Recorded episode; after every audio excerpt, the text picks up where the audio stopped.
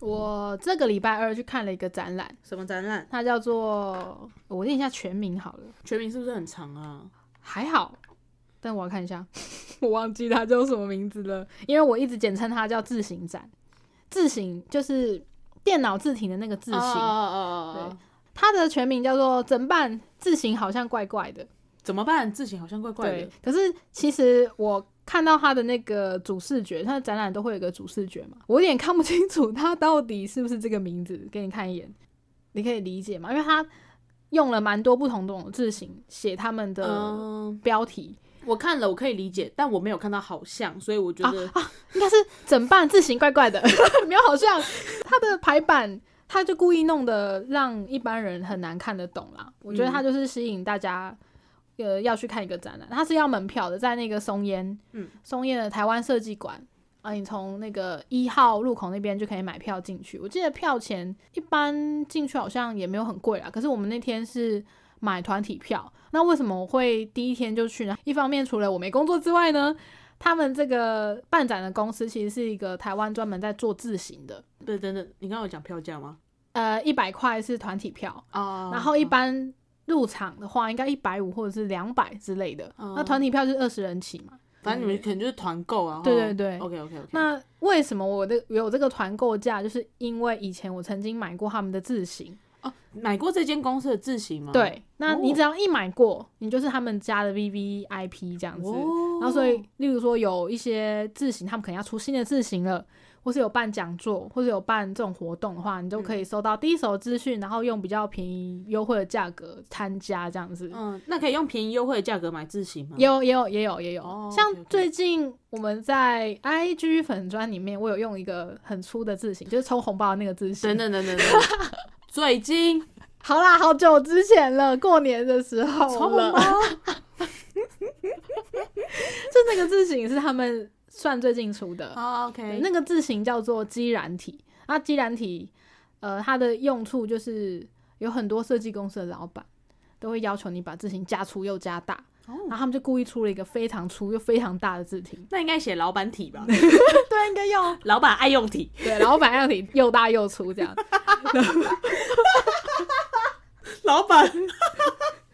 这也太容易戳到你的笑点了吧？这真的是这样子 好好啊，好很多老板就是为了要让自己的 slogan 或者是他的活动很显眼嘛，就是叫你用一个超级无敌粗的字型。嗯可是很多免费的字型很难做到这件嗯事，然后他们就开发了这一套字型，这套是二零二零年的年底可以下载，然后它最近又要更新一个斜体版，因为字型。一般我们在看 Word 打字啊，都是正的嘛。对可是你要做字体排版的时候，有时候你会需要斜的，对看起来比较有速度感。看起来快要跌倒了。对，看起来快要跌倒。这个斜体不是说你随便用普通的字形去拉就会符合它的那个字句什么的，所以不所以它就出了一是个斜版的。不是在打字的时候，上面不是有一个 I 吗？不能点那个 I，它就会变斜哦。嗯，这个我觉得会比较细一点，一般人可能会觉得没什么，可是设计师看到就会觉得，例如说“永”好了，永远的“永”，它里面的空间可能就没有像原本正体的时候看起来这么漂亮，哦对，就是很细啊节的东西。，好，OK，对对，所以它出了一个斜版，其实是蛮棒的，就是大家就不用担心，呃，这个字如果打斜啊，或者是要用比较更速度的方式的话，会不会看起来有点怪怪的？那总之呢，我可以参加这个活动，一方面收到他们通知嘛，他说嗯对 A V V I P 我们可以有团体票价一百块而已，嗯，然后又是第一场，而且第一场会有导览，哦，重点在导览，重点要导览。嗯那为什么我一开始会成为 V V I P 呢？跟他们这个公司有一个算他们蛮大的一个成果之一吧。他们在二零一五年有出一个字型哦，募资，然后好像才几天就破了三千六百趴还是什么，反是那正个金宣体吗，对对对，那个精选哦体。哦，同一间公司，对，就是那间公司做的，应该说台湾做字型的也只有那一 间。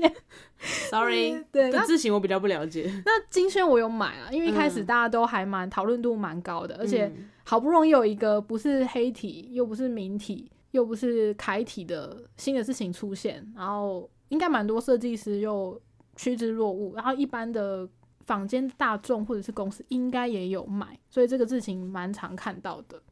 就是嗯因为买了那个金轩呢，所以我就有 V V I P 的资格，而且其实我们现在。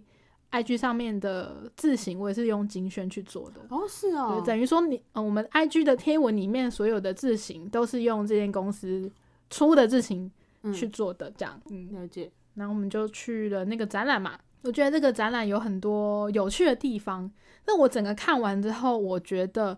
它会更适合一般大众去参观，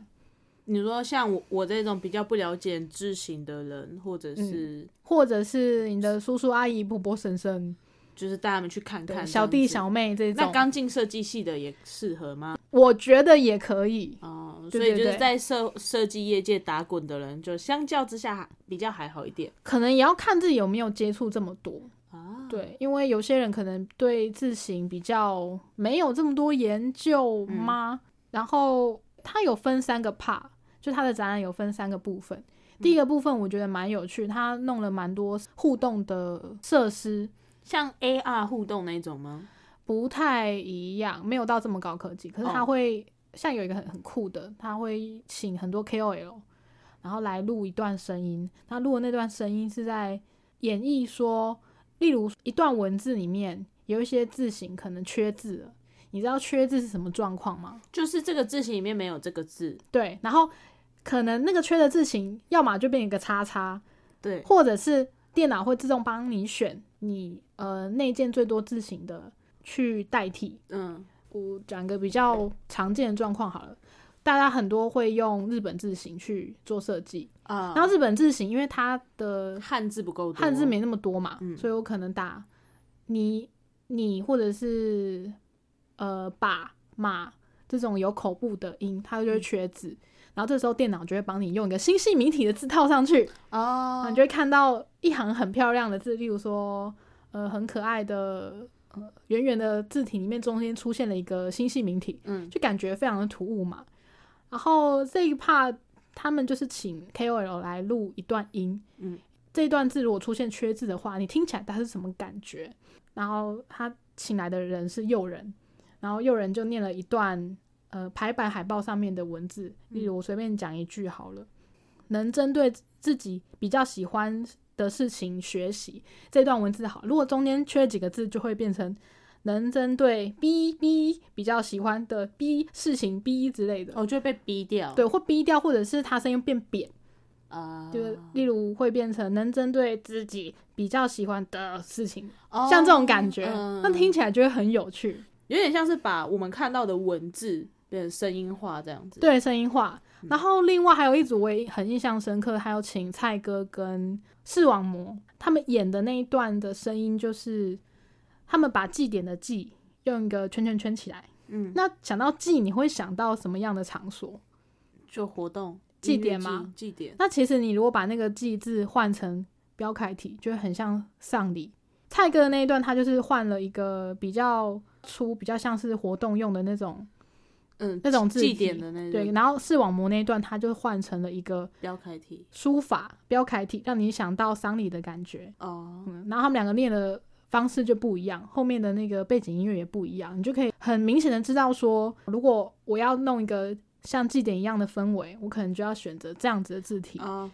那如果我要弄一个很庄严的丧礼的会场，我可能就要选择视网膜念的那种字体。就是不同的字体，它其实呈现出来的风格跟氛围带给你的感觉也都会不一样。对对对，就是这样。他就直接用声音演一段给你看，嗯我觉得还蛮酷的。所以他们第一区这边都是 KOL 吗？还是他们其实就有分区了？它有呃第一区里面，它除了 KOL，它会介绍一些你的字型应该要怎么应用之外，就让民众第一时间知道哦，原来我选字可以用什么方式去选，什么逻辑去选。啊它还有现场有一些板板可以玩，让你例如说积木上面有很多不同种字型，你要把十几个积木排成同一种字型，测验你对字型的敏感度够不够高，这样子。哦，那有难的跟简单的，难的就是很多很像的，例哦如明体有分什么星系明体啊、阿多比明体啊，哦然后明朝体什么的，天啊，这太难了，这种可能就比较适合进阶，也有简单的啦，感觉可以带小朋友去玩呢、也可以，也可以。玩积木。然后也有他有放很多亚克力板板来跟嗯你解释说，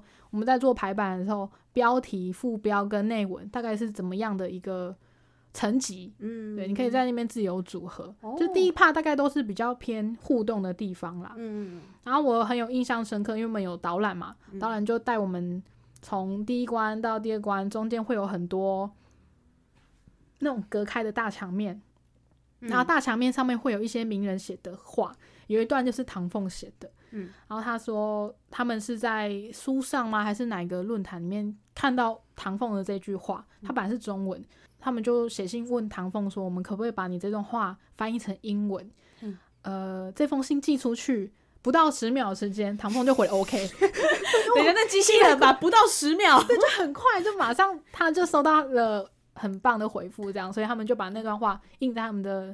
呃墙壁上面，这 可样子。是他们为什么会想要翻译成英文，而不是用中文来就是表现？我觉得他应该是为了视觉展场的视觉啦，他们展场的视觉，嗯，中文他们还是有留，那个墙壁上的中文就不是这么的适合当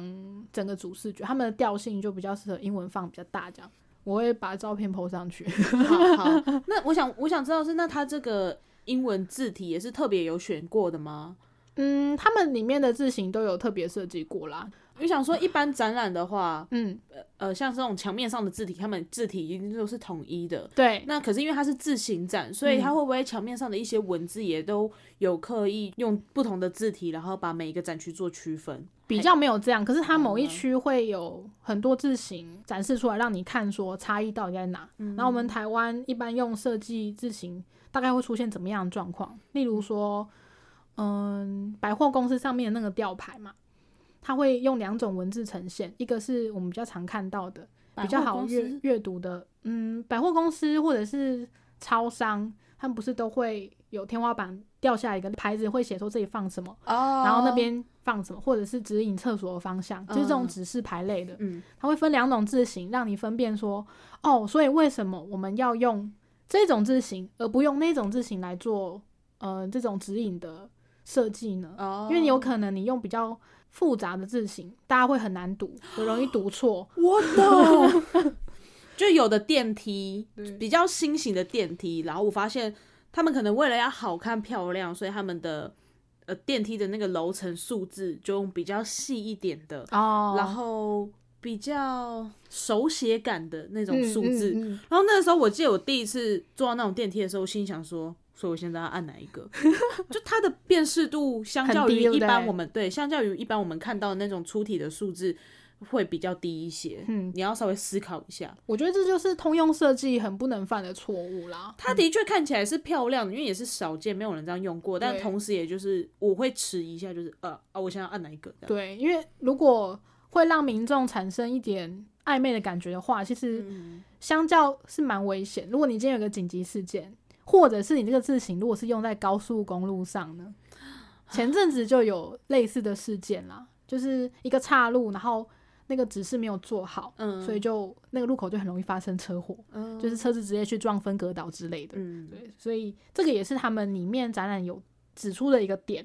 我觉得蛮值得拿来做讨论的。主要看就是你这个字形它应用在的地方跟目的吧。我对觉对得如对果是在指示这件事情的话，就一定要清楚明对确，尽量不要太过花俏。他像他有讲到一个点，我觉得还蛮嗯，有突然有意识到说这个真的蛮重要，就是数字的部分，嗯有一些字形的三，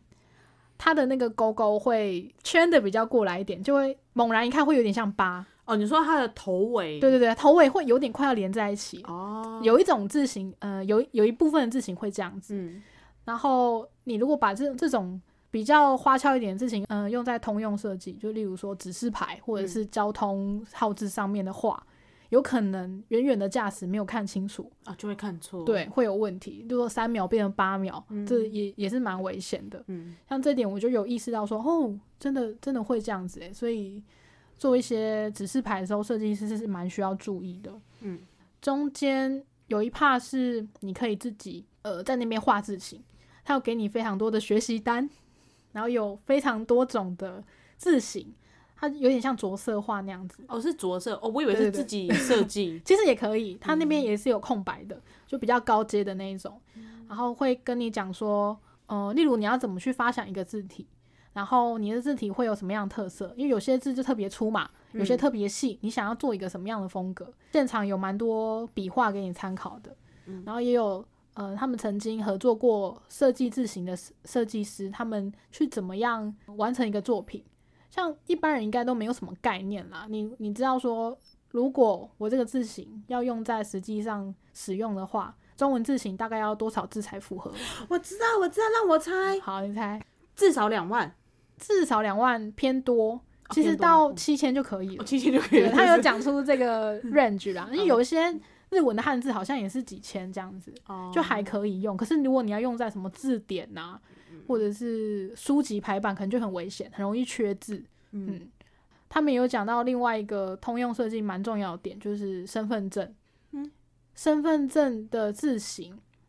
嗯如果真的要做一个身份证的字型，你觉得要几万字？我直接让我猜，让我猜，，基辅同学，哦身份嗯证嘛，身份证一定会有很多。冷僻字，我才三万，再给你一次 机会，再高，再高高蛮多的，高蛮多的，高很多。高蛮多，我一次下去了八万。我要公布答案了，，好，总共要十一万字。哦天啊，好累哦，超多的中文。，你要想它那个字形是要一个一个拉的，哦，等等等十一万字哎、等，难怪难怪中文字形这么少，对啊，对啊，英文字形只要二十六个英文字母就好了。对，那除了二十六个英文字母，它如果有一些什么呃拉丁文啊、什么文那些，其实也没有到中文字这么夸张，中文字真的很荒谬哎、真的很夸。难怪人家说什么中文是世界上最难学的语言，对，连字形都非常难做，疯掉。所以我觉得这个公司愿意做这么多字形，其实蛮欣慰的。可是他们的不管是精选体或者是老板爱 用体，有讲说他们这两个字体大概是几个字吗？他有写，但是我忘了，但反正超过一定超过七千，因为他们七千是一个标准嘛，但没有到十一万。没有到十一万。现好在字形唯一到十一万字的选择，他有说只有两个新系名体跟标楷体，哦，还没有，我还不是他们呢、那不是谁？有一个字体叫做全字库，全字库的正宋体跟正楷体才有到十一万字，所以我们现在身份证上面的应该也是那两个啦。好，对，蛮意外的，可是真的你要做出那么多通用的事情，而且我们又是繁体嘛，嗯，像会有很多三个龙啊，什么三个。凤啊，对，三个马 啊，对对对，那么难的字形，那你真的要设计出来，其实考虑真的要非常的周全。你这个字形太粗太细，你到另外一个很难的字形的时候，其实就会是问题。诶，我那我突然想到一件事情，嗯那他们设计字型的时候，也会设计注音的字型吗？你很会问问题耶、超会问问题的。其实老师会要出考卷嘛，国小老师一定要用到注音。嗯那之前的国小老师用的其实是比较，通常都是叫王汉宗的 bra bra 什么体注音体的那个字形，然后那个注音它又有分，呃，一般我们会用的，例如说你你我他，我们就很好选，知道它怎么念嘛。嗯然后它会有破音，那破音除了破音一，还会有破音二。哦，有，对对对，那你要在选这个字的时候，你就要 Word 上面的字形那边去改字型改字型。嗯，那如果你一整篇考卷呢，你要改几个字，先帮老师哭了。对，你就会疯掉。所以他们就有介绍说，有一个设计师就因应了这个麻烦的事情呢，他就设计了一套很方便的转换系统。就你一篇文章全部打完之后呢，例如有的，然或后是地，或是地，或是目的地什么的，或者是吃东西跟口级的级，嗯，这些很容易成为呃破破音音字，的它就会先选起来。你可以以方便从他们选起来那个地方去修改，他已经会先帮你判读了啊。可是哦有时候可能还是会有点问题。哦，所以它这是一个系统，还是就是这个字型它会自动判读？它算是一个转换的系统，哦，你把一整篇文章贴到它那个小软体那边嗯去做修改，然后你可以直接复制再贴回来，会是一样的，哦，对，就有很方便。是不是？有一点类似什么简转繁、繁转简那样吗？还是有点差？我觉得比较难一点，因为它有破音字要选，它要自动判读，对，它要判读。他会 OK 帮你稍微判读一些，他可能已经有预载入一些比较常见的字了。嗯那如果有一些比较不常见，你可能还是要自己手动改，但哦是会比你一个字形要呃选 A 字形、选 B 字形、选 C 字形还要简单很多。哦，对，蛮节省老师的时间。我有在当场试用，他有放一个大家可以试用的小地方。是小学老师的福音，小学老师一定要知道这个的啊！ 这个可能你一天本来只能出一张考卷，都可以出十张了。我觉得真的增加蛮快的。我觉得小学老师也没有想出那么多张。 可能因为考考卷就要出很多很多不同种科目的。哦，好，然后还有一个我觉得也蛮可爱的，就是他有介绍城市专属的字型，不不不是打城市扣的那个城市哦，是比如说什么台是北、台中 city 的那个城市。哦哦是哦，对对对什么叫做城市专属的？像是你比如说台中的就会有子弹或者太阳饼那对种，对，有可能， 假的？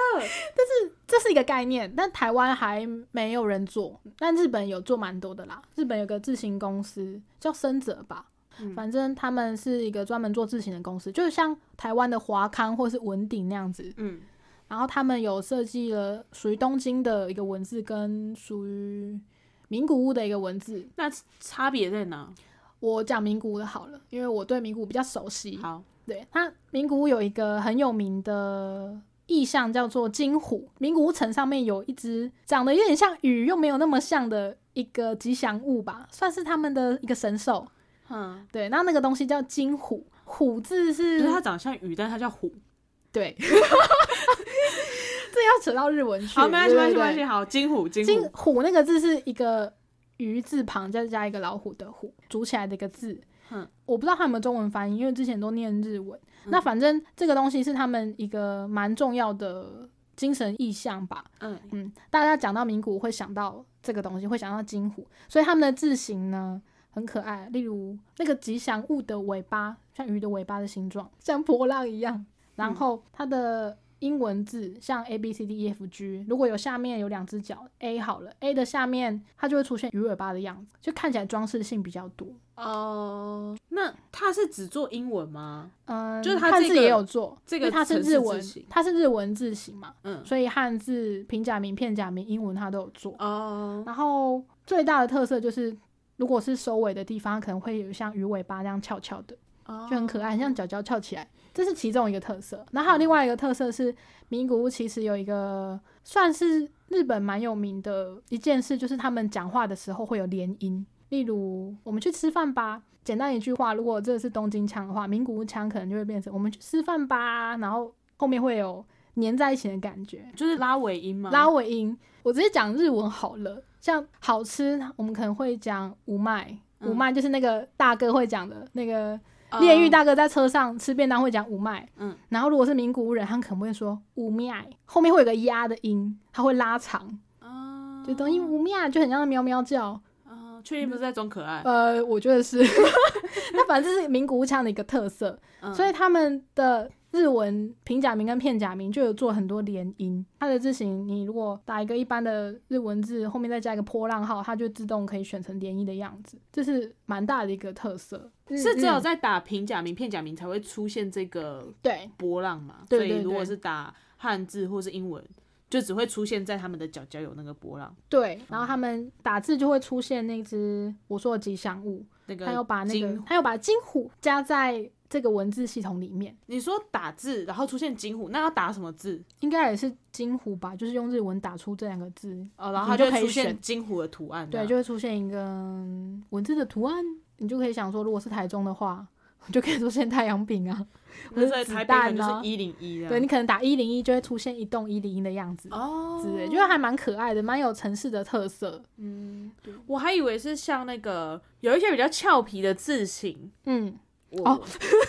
就是他像们铺体，我不知道什么什么题，反正就是有一些比较俏皮的字形，他们会在那个字上面出现动物。对对对，华康系列很常出现这件对事。对对，就我就心想说，谁看得到啊？哎，对，但不不是那样，对哦它就是字形有自己的特色，就可重是重新再设计。它会有一些小小的惊喜，嗯，就你会觉得蛮可爱的这样。哦，就所以他们展览最后就有在讨论说，如果你看完这个展，你觉得我们现在台湾最应该发展的是什么字型？例如身份证字型吗？或者是有城市风格的字型，或者是可以让台湾的文字排版比较丰富的字型？什么叫做文字排版比较丰富的字形？像你跟你讲的一样，台中文字型为什么那么少？就是因为它太难做了嘛。嗯可是你去找日文或者是英文字型，会有很多很花俏的，什么书写体啊，嗯什么钢笔体啊，或者是还有蜡笔，或者是做的比较像恐怖片一点的那种感觉。嗯哦可是台湾的字型就是因为太多字了，嗯所以你很难去把这些东西做齐全。我觉得他们也是有点想要借由这个调查来，嗯、开发新字体。对，他知道说他们下一步要做什么。嗯，他们一直都蛮努力的在开发蛮多不一样的字体的啦。哦，对，那我觉得蛮值得支持的。他们一旦有新的字型发表的时候，我都会蛮挣扎又犹豫的要买它， 因为毕竟一套也是一些钱啊。对啊，对啊，最最近有一套我觉得蛮在意的，是他们跟那个一加一的伊利合作。哦，立线体，对，对对，我原来是他们一起合作的，对他们一起合作也是啊的啦，台湾的 自行公司做自己人真的很少，因为这就是一个蛮耗时耗工的一件事。嗯，那我记得木曜好像有去跟他们拍过、欸，